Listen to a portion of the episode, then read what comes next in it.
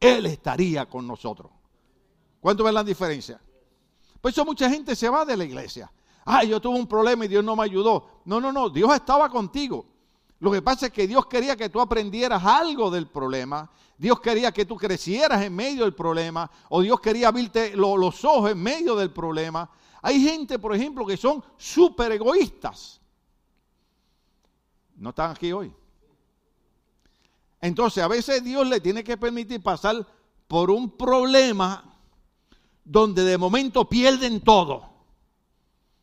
Qué malo es Dios, permitió que me quedara sin trabajo, perdí la casa, perdí el carro. No, no, no, Dios te está enseñando que quien provee y suple todas las cosas es Él. El apóstol Pablo dijo, nuestro Dios suplirá todas aquellas cosas que nos hagan falta conforme a sus riquezas en gloria. O sea, eh, eh, eh, yo estoy estudiando diariamente la Biblia y, estoy entrando en el área donde le digo, Señor, yo me crié en el área de la gloria tuya, en el área de la bendición, en el poder del Espíritu Santo, pero Dios me ha ido llevando a que la Biblia también tiene un área donde hay ciertos momentos de sufrimiento, de lucha, de batalla, que Dios permite que pasemos para que aprendamos algo. No es bueno, no nos gusta, a mí no me gusta. A mí no me gusta que Dios me enseñe por medio de problemas, pero es que no entendemos de ninguna otra manera. ¿Usted ha tratado de aconsejar a alguien alguna vez? ¿Cuánto han tratado de aconsejar a alguien alguna vez? ¿Es fácil la gente seguir los consejos? Los padres aconsejamos a los hijos, qué difícil es. Hay hijos buenos, gloria a Dios. Una vez, una vez, eh, eh, ¿cómo lo digo? Ah, bueno, mi hija mayor le dijo a mi hijo, oh, es que papi es demasiado estricto. Pasaron los años, crecieron y un día me llamaron y me dijeron, gracias por ser estricto con nosotros. ¿Por qué? Porque yo no estaba siendo estricto con ellos. Yo lo que estaba era protegiendo el futuro de ellos. Yo lo que quería era el bien para ellos. Por eso fue que estudiaron, por eso fue que se graduaron. Gloria a Dios y felicitamos a todos los jóvenes que estuvieron en graduación. Son un orgullo. Es más, denle un aplauso a Dios por todos los que se graduaron. Alabado sea Cristo para siempre. Eso, eso, es lo que estamos buscando. O sea, en la iglesia, cuando aconsejamos, cuando predicamos, no es para que usted se enoje, no es para que se moleste, es para que usted alcance un futuro de bendición. Pero hay veces que Dios tiene que tratar con nuestras vidas. ¿Se acuerdan en un momento dado que un joven adinerado se acercó a Cristo y le dijo, ¿qué tengo que hacer para obtener la vida eterna? Cristo lo mira y le dice, bueno, guarda los mandamientos. Y él dice, los he guardado desde mi juventud. Yo pienso que diría desde que era niño. Entonces el Señor lo miró y le dijo, pero te falta una cosa. Oiga, no se le escapa nada al maestro. Te falta una pequeñita cosa. Vende todo lo que tiene y dáselo a los pobres y sígueme. Y dice la Biblia que aquel joven bajando su cabeza se retiró porque tenía mucho dinero. ¿Qué significa eso? Que su corazón estaba en dónde. Por eso es que hay que entender que el dinero no es malo. Las riquezas no son malas. La Biblia lo que dice que lo que es malo es el amor al dinero. Entonces, para él era más importante el dinero que la salvación. Entonces, yo he explicado esto aquí un montón de veces porque fue tonto, porque la Biblia dice que el que le da al pobre le presta a Dios. ¿Por qué usted cree que nosotros enviamos ofrendas misioneras a países pobres y a iglesias pobres? Porque el que le da al pobre le presta a Dios. Y si usted le da al pobre y le presta a Dios, ¿qué significa? Que Dios le va a pagar. Cuando usted menos lo piense, en el momento más atrapado que usted esté, Dios va a decir, este estuvo ayudando a los pobres y yo he dicho en mi palabra que el que ayuda al pobre me presta a mí, ahora yo le tengo que pagar de regreso. Entonces el joven no entendía eso. Entonces eh, eh, la pelea del joven era, ¿qué hago? ¿Vendo lo que tengo? ¿Sigo al maestro? Eh, es una pelea, es una batalla. Nosotros la tenemos. ¿Voy a la iglesia? ¿No voy a la iglesia? ¿Estoy cansado? ¿No me he bañado? Pero gloria a Dios que el pastor dice que no hay problema, que nada más me eche perfume y vámonos, alabado sea Cristo. Usted no tiene que bañarse para venir a la iglesia. Ay, por favor, bañese. No, échese perfume y desodorante. Si no, yo tengo ahí perfume, tengo desodorante. Y si no, en los baños hay desodorante. Yo no tengo problema que usted huela a, baños. Si aquí los baños huelen riquísimo, alabado sea el Señor. Que tenemos un equipo que mantiene la iglesia completamente limpia. Ahora, una de las cosas importantes es que eh, en la batalla número 7, que ahí fue donde nos habíamos quedado anteriormente, decía, pelea para asociarte con grandes hombres de Dios. Vamos a 2 de Reyes capítulo 2 del verso 1 al verso 6. Gloria al nombre del Señor. Pelea, pelea para asociarte con qué? Con hombres grandes de Dios. Una de las cosas que a mí me ayudó en el cristianismo es que yo sabiendo de dónde yo venía, del grupo que yo andaba, yo decía, yo tengo que romper con la mentalidad de los amiguitos míos, porque la mentalidad de ellos me ha llevado al fracaso y tengo que juntarme con gente que tenga una mentalidad más madura que la mía. Entonces, en la iglesia empecé a juntarme con gente que llevaba más tiempo que yo, gente que tenía más edad que yo. Comencé a aprender a orar con ellos, a leer la Biblia con ellos, a buscar a Dios, a consagrarme. Pero eso no es fácil. ¿Por qué? Porque aún dentro de la iglesia los amigos tratan de sacar a uno y llevarse a uno para lugares que uno sabe que van a perjudicarnos. ¿Usted sabe cuántas veces tuve que decirle no a un montón de amigos míos? Yo perdí amigos por el Señor. Pero ¿sabe qué? ¿Cuántas veces más usted me ha oído decir, el único que está vivo del grupo soy yo? Todos aquellos que me invitaban para aquí, todos murieron de sobredosis de droga, baleado en la cárcel, otro de SIDA, y aquí estoy yo todavía, 33 años de pastor en una iglesia maravillosa en la ciudad de Lombi. ¿Sabe por qué? Porque yo di la pelea, di la batalla y dije, tengo que asociarme con hombres de Dios. Alguien dijo en una ocasión, y lo pusieron en Facebook, yo lo compartí, que hay gente que no te hace daño de frente, pero envenena la mente de otros para que te hagan daño. Lo repito más despacio. Hay gente que no te hace daño de frente, pero envenena la mente de otros para que ellos te hagan daño. Entonces, por eso es que tú tienes que tener cuidado con quien tú te juntas, con quien tú caminas. Tú dices, ay, pastor, ay, un hermano, una hermana en la iglesia me lo dijeron, usted no tiene amor, porque si usted tuviera amor, no, yo lo que tengo es precaución, porque yo tengo que dar la batalla de en vez de juntarme con gente que no le interesan las cosas de Dios, yo tengo que asociarme con hombres y mujeres que le gusta buscar del Señor. Porque yo quiero crecer. Déjeme decirle algo. Este mes yo cumplo 50 años de servirle al Señor. No 50 días, 50 años. ¿Y sabe qué he descubierto?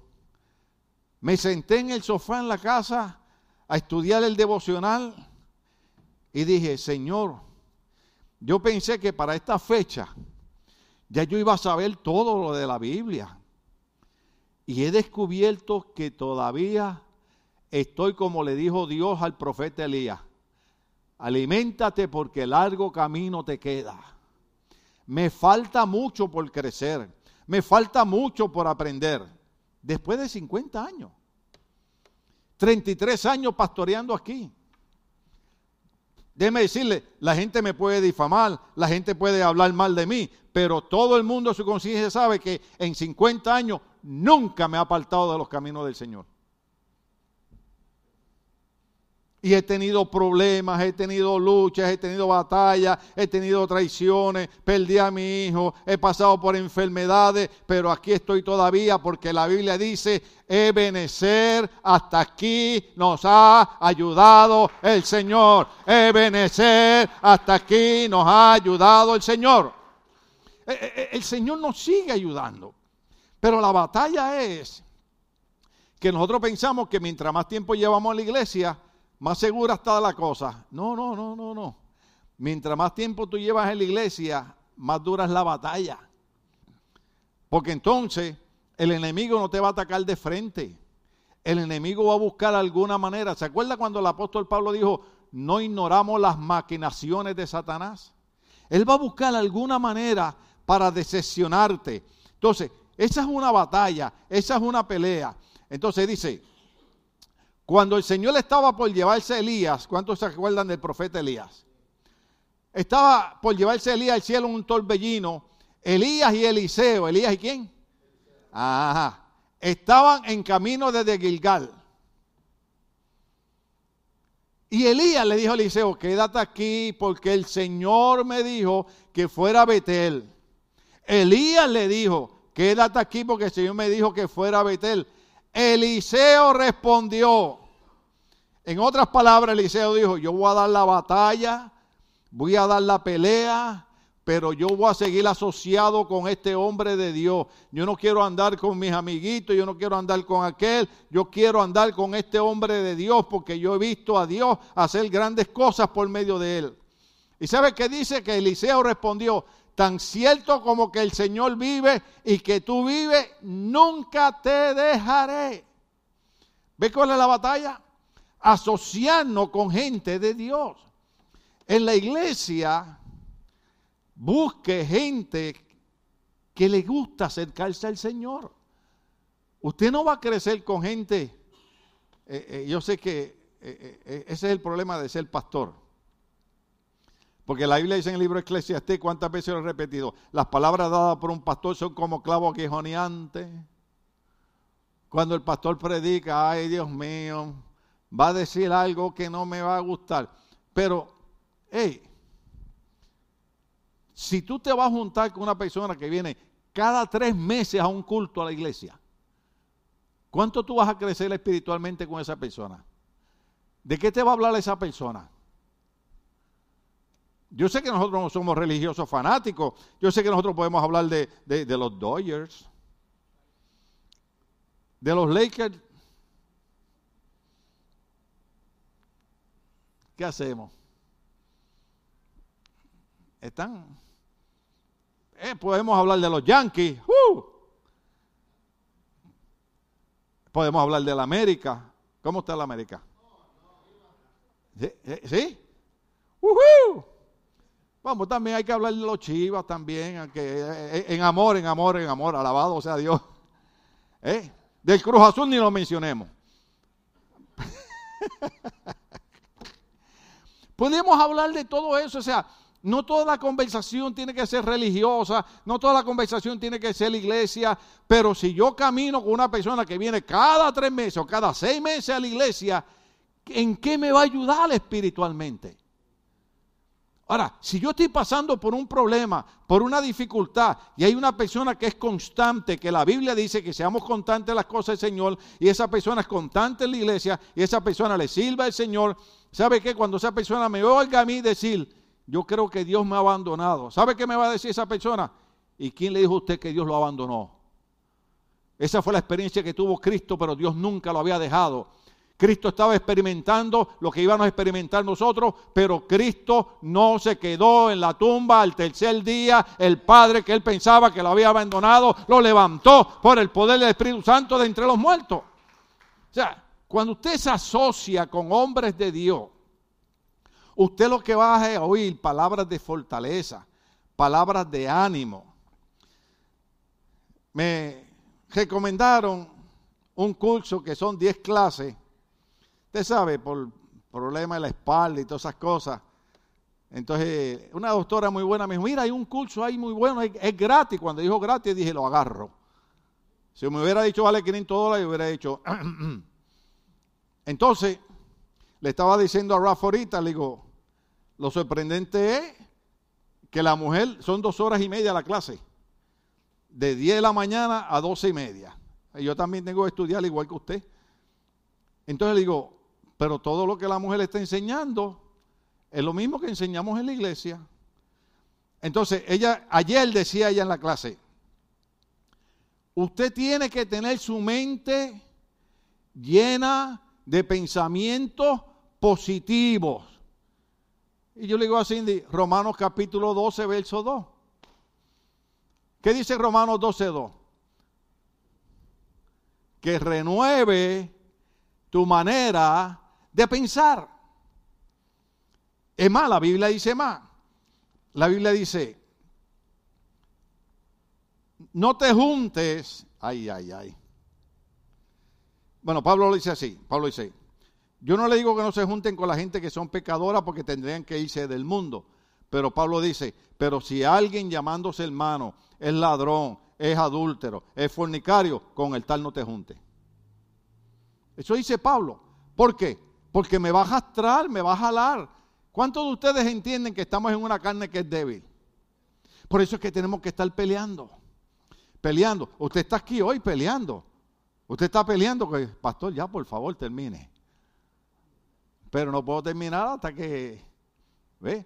Entonces, así que descendieron juntos a Betel. El grupo de profetas de Betel se acercó a Eliseo para preguntarle, ¿sabías que el Señor se llevará a tu amo? Claro que lo sé, contestó Eliseo, pero no digas nada. Entonces Elías le dijo a Eliseo, quédate aquí. ¿Cuántas veces van con ese? Dos. Porque el Señor me dijo que fuera a Jericó. Primero era Betel, ahora es a Jericó. Pero Eliseo le respondió de nuevo, tan cierto como el Señor vive y que tú vives, nunca te dejaré. ¿Por qué? Porque Eliseo dice, mi pelea, mi batalla es asociarme con hombres de Dios. Y Elías es un hombre de Dios. Y si él va para Betel, yo voy para Betel. Si él va para Jericó, yo voy para Jericó. Pero solo yo no me quedo. Así que continuaron juntos a Jericó. Después el grupo de profetas de, Jericó se acercó a Eliseo para preguntarle, ¿sabías que el Señor se llevará a tu amo? Claro que lo, que, lo sé, contestó Eliseo, pero no digan nada. Dale al, al último verso. Entonces Elías le dijo a Eliseo, quédate aquí porque el Señor me dijo que fuera al río Jordán. Primero fue Betel, después Jericó, ahora el río Jordán. Pero una vez más, Eliseo respondió, tan cierto como que el Señor vive y que tú vives, léalo, la última parte, nunca te dejaré.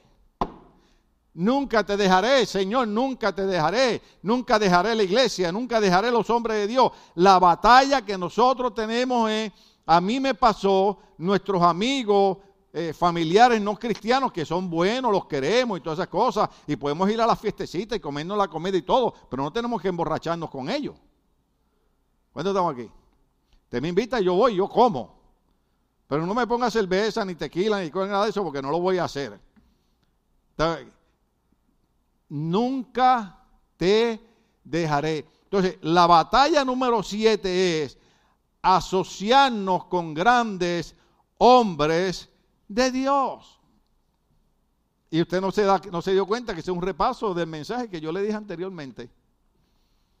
O para asociarnos con gente de Dios hay que venir a la iglesia. Ve, hay hermanos que han dejado la iglesia porque se ponen a ir locos en la radio para servirle a Dios no hay que ir a la iglesia.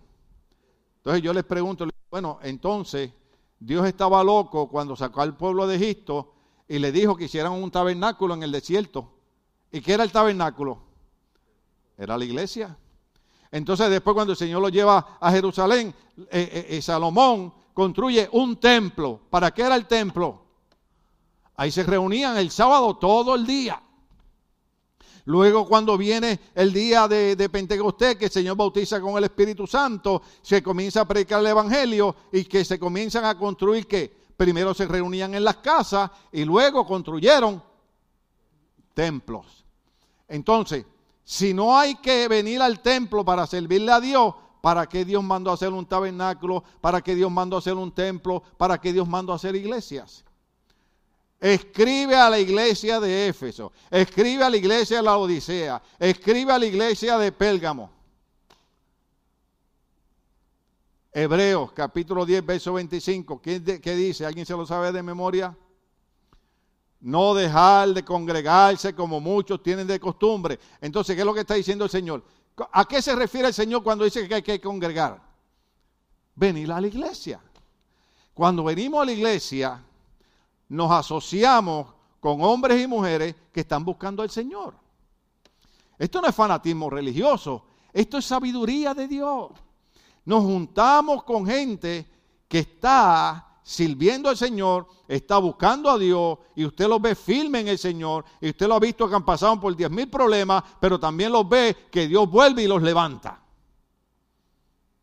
¿Ve? Por eso es que yo cuando chiquito, y lo he dicho un montón de veces, jugaba con aquella plantita que en Puerto Rico, yo creo en su país la, la hay, se llama morir vivir. Es una plantita, usted la aplasta así con el pie y se queda toda muerta. Y en lo que usted da un paso para atrás empieza a hacer. Y de momento está la plantita otra vez viva. Así somos los cristianos. El enemigo nos tira, el enemigo nos da, cree que nos ha matado y de momento viene el Espíritu Santo, nos toca y vuelve y nos levanta. ¿Cuánto damos el aplauso al Señor? Él se lo merece. Entonces, la parte importante, asociarnos con gente o hombres grandes de Dios. Esa es la batalla número 7. Ahora, la batalla número 8, vamos a ver cuántos de ustedes se recuerdan, que está en 2 Reyes, capítulo 2, del verso 9 al 10, ahí mismo. Pelea para atrapar la unción. La unción es la bendición de Dios, es la guianza del Espíritu Santo, es la vida dedicada a Dios, la vida consagrada a Dios. Entonces dice, pelea, pelea para atrapar la unción. Ahora, para atrapar la unción, ¿Cuántos de los muchachos que se graduaron tomaron examen en la universidad antes de graduarse? ¿Ninguno? ¿Se graduaron sin, sin, o sea, que pagaron? ¿Ah?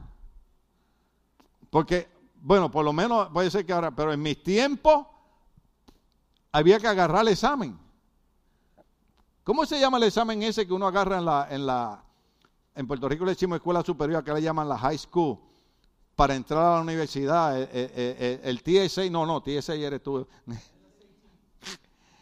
SAT.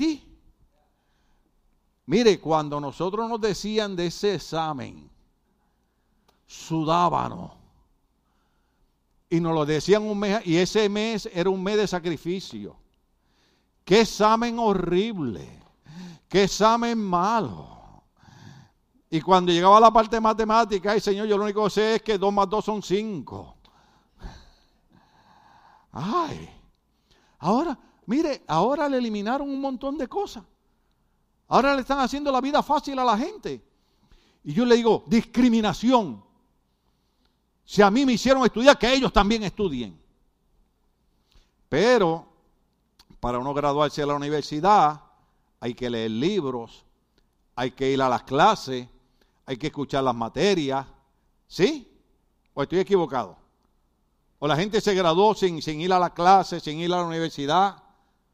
Entonces, para atrapar la unción de Dios, para atrapar esa vida dedicada al Señor, hay que, número uno, venir a la iglesia, juntarnos con los hermanos que buscan del Señor, leer la Biblia, si es posible, meterse a la universidad, estudiar, al seminario, porque ahí enseñamos cosas en dos horas y media, y ya yo estoy por terminar el mensaje, gloria al nombre del Señor, pero en la, en la universidad estamos dos horas y media, a veces tres, explicando un tema. Pero una de las peleas que tenemos que darle atrapar la unción. Ve, por ejemplo, hoy yo me siento orgulloso de ustedes. Yo sé que hay personas que trabajan un día como hoy, salen tal. Yo no soy loco, he explicado eso diez mil veces. Pero usted dio la pelea, dio la batalla, cansado, trabajado, como fuera, pero está aquí hoy buscando atrapar la unción de Dios. Eso es lo que usted está haciendo esta noche. Peleando para atrapar la unción de Dios, porque no hay otra manera que atrapemos la unción de Dios a menos que no sea haciendo lo que usted está haciendo esta noche. Es difícil. Yo nunca he dicho que es fácil, es difícil. Pero usted está dando la batalla número 8. Está dando la batalla para atrapar la unción de Dios. Por eso dice, cuando llegaron al otro lado, Elías le dijo a Eliseo, dime qué puedo hacer por ti antes de ser llevado. Y Eliseo respondió, te pido que me permitas heredar una doble, diga conmigo doble, doble porción de tu espíritu y que llegue a ser tu sucesor. Has pedido algo difícil, respondió Elías. Si me ves en el momento en que se ha llevado a tu lado, recibirá lo que pediste, pero si no me ves, no lo recibirá. ¿Qué es lo que está pidiendo Eliseo? Una doble porción porque él quiere atrapar la unción que tenía el profeta Elías. Por ejemplo, cuando yo veo a los muchachos predicando, yo le digo a Cindy, predican mejor que yo. Pero me siento contento, me siento feliz, porque se supone que si usted me ha oído varios años predicando, usted sea mejor que yo. ¿Estamos aquí todavía? Pues eso fue que Eliseo dijo, no, yo no quiero tu unción, yo quiero el doble de lo que tú tienes. Pero para atrapar la unción de Dios hay que dar la batalla, hay que dar la pelea, hay que hacer lo que estamos haciendo esta noche. Yo quiero una vez un hermano me dijo, pastor, a mí me gustaría predicar como usted predica. Le digo, ay papito, yo soy loco predicando. Me dice, no, pero ¿cómo usted coordina este verso con este verso? ¿Y cómo usted habla de este tema y salta aquí y vuelve acá? Y eso, le digo, papito, eso cuesta años de búsqueda de Dios en oración. Eso cuesta dar la pelea para atrapar la unción. Diga conmigo, quiero atrapar la unción. Entonces, esa es la batalla número 8. Hay que atrapar la unción. Ahora, les voy a terminar con la número 9. ¿No se alegran que voy a terminar? La número 9 está en el libro de Ruth, capítulo 3, versos 6 al 7. Usted conoce la historia de Ruth, ¿se acuerda? Cuando Noemí se va con el esposo y se van a la tierra de los enemigos, se muere el, marido, se mueren los dos hijos, ella regresa, pero Olfa se regresa otra vez con sus ídolos, pero Ruth sigue con Noemí. Entonces, la batalla número 9 es pelea, y yo le dije a usted que iba a llegar ahí, Pelea para encontrar un buen compañero o una buena compañera para tu vida.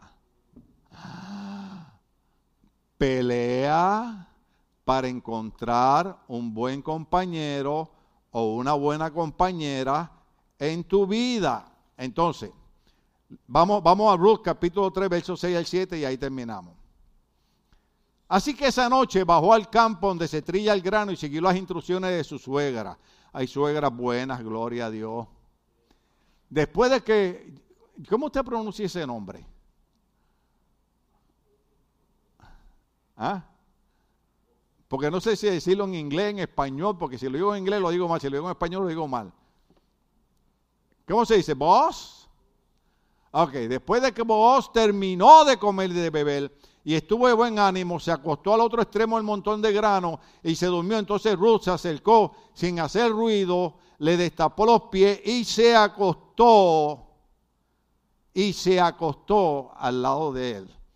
Ahora, ¿quién era vos? Era un hombre de la familia del Señor, era un hombre rico, era un hombre que tenía propiedades. Entonces Ruth fue una mujer inteligente, siguió el consejo de su suegra. Diga conmigo, siguió el consejo de su suegra. En otras palabras, a veces tenemos que seguir consejo. Entonces ella le dijo, no te junte con cualquiera.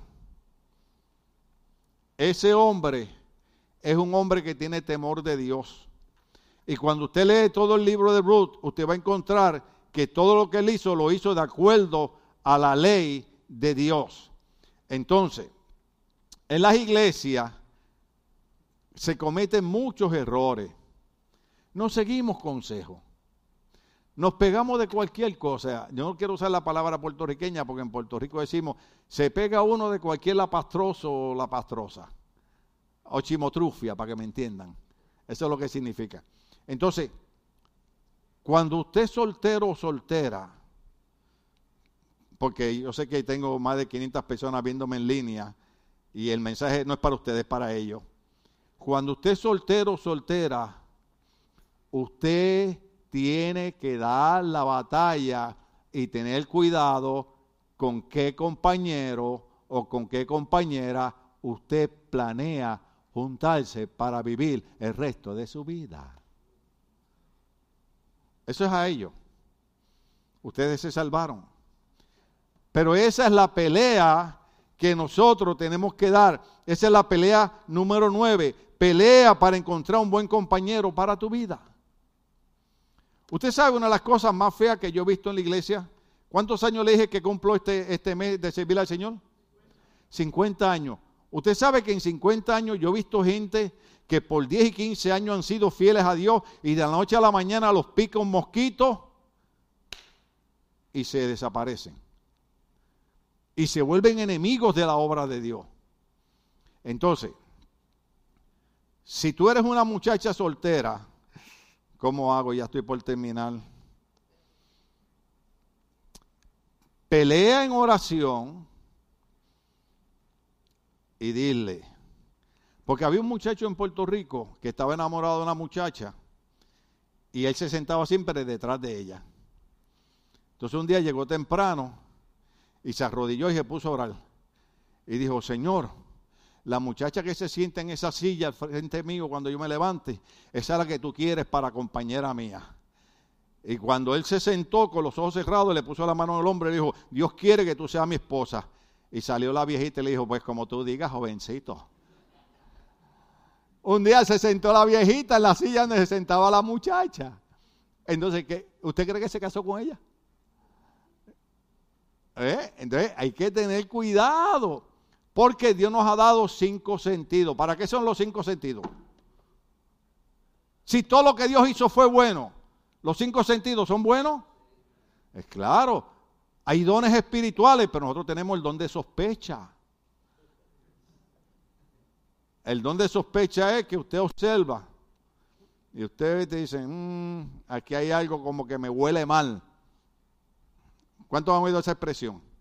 Entonces, hay veces que hay que llevar el caballo, decimos en Puerto Rico, es mejor trote que dure y no, y no, y no paso adelantado que canse. Usted sabe lo que es eso, ¿verdad? Las personas que van, como le llaman en español, yogueando, ¿verdad? Y hay otro que te pasa por el lado a las millas. Y, tú vas yogueando más tranquilo y al rato está aquel sentado en una banca y tú le pasas por el lado. Así mismo en la vida espiritual. Tú no te apresuras, tú tienes que dar la batalla de saber quién va a ser tu compañero y quién va a ser tu compañera para el resto de tu vida. Claro, los que ya están casados, los que ya, que ya, los que ya escogieron, pues. Después no me venga a decir, no, pastor, que mire, que la mujer que Dios me dio. No, no, no, un momento. No, que el hombre que Dios me dio, es un momento. Al único que Dios le dio una mujer fue Adán. De ahí para allá, las demás las escogimos nosotros. ¿A cuánto Dios le ministró hoy con la palabra? Denle un fuerte aplauso al Señor, vamos a estar de pie. Vamos a pasar los anuncios porque el domingo tenemos algo bien bonito para las madres. Todavía no ha terminado el Día de las Madres, gloria al nombre del Señor.